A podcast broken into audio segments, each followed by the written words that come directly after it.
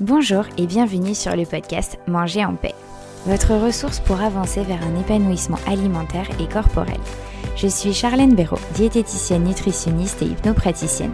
Je suis ici pour vous aider à retrouver une relation sereine avec votre alimentation et bienveillante avec votre assiette. Chaque semaine, je vous partage mon expérience, mes outils et mes conseils avec douceur et bonne humeur pour enfin vous réconcilier avec votre corps et votre assiette. C'est parti l'épisode du jour. Bonjour à tous Aujourd'hui l'objectif de cet épisode est clairement de vous expliquer comment fonctionne notre corps pour que vous compreniez une bonne fois pour toutes pourquoi les régimes ne marchent pas à long terme.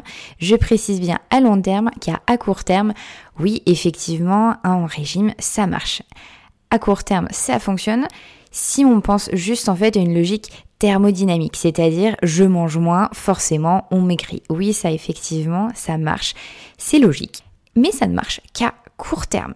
Et je pense qu'au fond de vous, vous n'avez pas juste envie de vous sentir mieux dans votre corps, par exemple cet été 2021, et vous retrouvez été 2022 avec tout le poids perdu repris et un petit bonus. Je pense pas que au fond de vous, c'est ce que vous voulez. Donc c'est pour ça que je vous invite vraiment à ne pas faire de régime, ne pas être dans la restriction. Pour éviter cela, pour éviter de se faire embarquer dans les régimes, je vais commencer à vous inviter à voir une nouvelle perspective, à voir chaque être humain en fait comme un tout, comme un ensemble, comme un système en fait qui s'autorégule en permanence. Notre corps, il régule constamment notre pH sanguin, notre température corporelle et bien d'autres choses très importantes. Notre corps en fait se régule aussi grâce à notre sommeil, afin qu'on se repose et qu'on recharge nos batteries pour le lendemain. Il régule nos sensations alimentaires pour nos besoins vitaux, manger, boire ni trop peu, ni trop. Nos sensations alimentaires sont utilisées pour réguler notre balance énergétique et parfois aussi utilisées pour réguler nos émotions. Ça, c'est un corps dans un système qui est régulé, où chaque sphère s'autorégule, autorégule notre système en entier.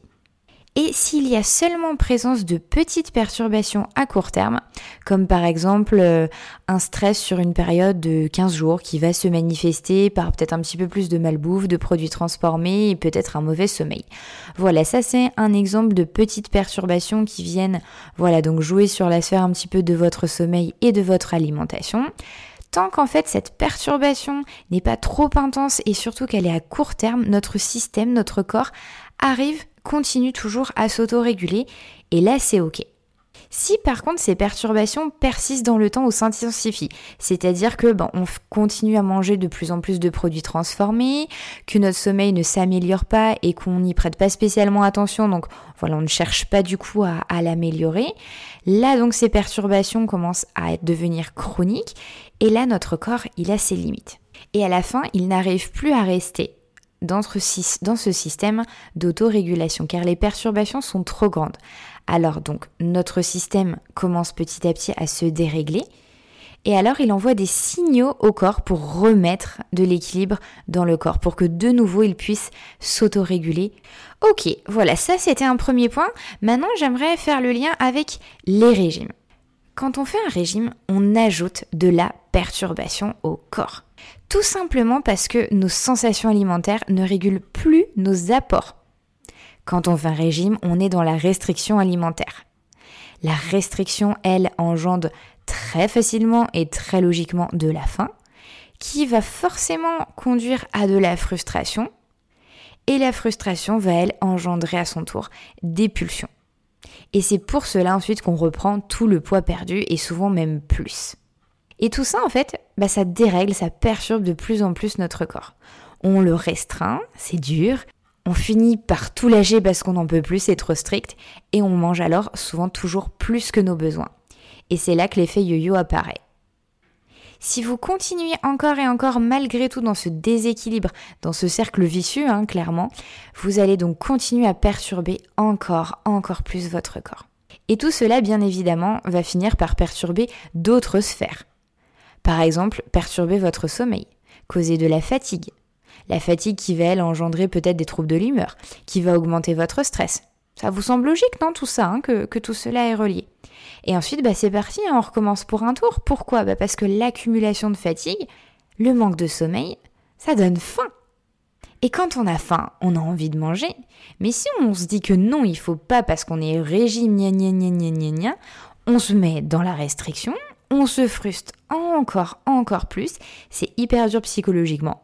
Donc on finit par être le tout ou rien, allez hop, foutu pour foutu, et on finit par manger de nouveau encore plus que nos besoins et reprendre encore plus de poids. Tout est lié nos sensations alimentaires, notre sommeil, notre niveau de stress, notre activité physique quotidienne, notre digestion, nos émotions, tous ces facteurs peuvent jouer, influencer notre poids. Car ils influencent tous, ils ont tous un rôle dans notre système, dans notre corps, dans notre système qui, à la base, se veut auto-régulé. Chacun d'entre eux peut amener de la perturbation dans notre corps et du coup faire varier notre poids. Et ça, je suis sûre qu'au fond, ça vous semble plus que logique. C'est notamment le cas des régimes. Les régimes, ils amènent de la perturbation, car vous vous coupez de vos sensations alimentaires pour amener la restriction. Et c'est cette restriction qui perturbe votre corps. Et votre corps est en souffrance, il vous tire la sonnette d'alarme, il vous le signale par les sensations de faim et ensuite la frustration, etc. L'autre chose également qui est très importante et qui fait que les régimes ne fonctionnent pas, c'est parce que vous le savez au fond de vous, il n'y a pas que notre alimentation qui peut jouer sur notre poids, qui peut vous faire perdre ou prendre du poids. Et c'est aussi pour cela que les régimes échouent dans 95% des cas. D'une part, comme je viens de vous le démontrer, parce que les régimes amènent de la perturbation au corps et engendrent le cercle vicieux que je viens de vous, de vous préciser, de vous démontrer. Et aussi parce qu'avec quand on fait un régime, on prend en compte uniquement notre alimentation. On prend uniquement en compte ce qu'on mange, pas notre niveau du stress en ce moment. Qu'une restriction ne va faire qu'accentuer. On ne prend pas en compte que, par exemple, ce niveau de stress peut aussi du coup perturber notre sommeil. Et quand notre sommeil est perturbé, on aura plus faim. Donc on risque de plus manger, peut-être de prendre du poids. Que peut-être ce stress peut détraquer un petit peu notre digestion, notre microbiote et que ça peut également là aussi avoir une influence sur notre poids. Ça peut également être influencé par nos émotions. Et c'est pour cela en fait, parce que toutes ces sphères ont, toutes ces sphères ont aussi un impact sur notre poids que les régimes échouent dans 95% des cas à long terme. Car en fait, avec le régime, on ne prend en compte qu'un facteur, juste la sphère alimentation apport. Et c'est pour cela que je vous invite vraiment du coup à avoir une vision beaucoup plus large, à prendre conscience que pour réguler notre système intérieur et donc notre poids, il est important et très utile de manger, boire ni trop, ni trop peu, d'accueillir ses émotions le plus possible, d'apprendre à reconnaître notre stress pour apprendre à mieux le gérer au quotidien, prendre du temps pour soi, pour prendre soin de soi, se reconnecter avec son corps, c'est-à-dire à sa digestion, à son sommeil, à vos sensations alimentaires. Apprendre à vous écouter.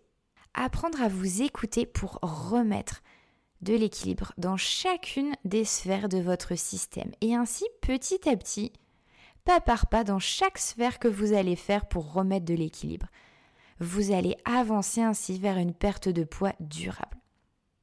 Car sachez-le, il n'y a jamais qu'une sphère qui est en jeu quand on prend du poids. De manière générale, c'est toujours multifactoriel.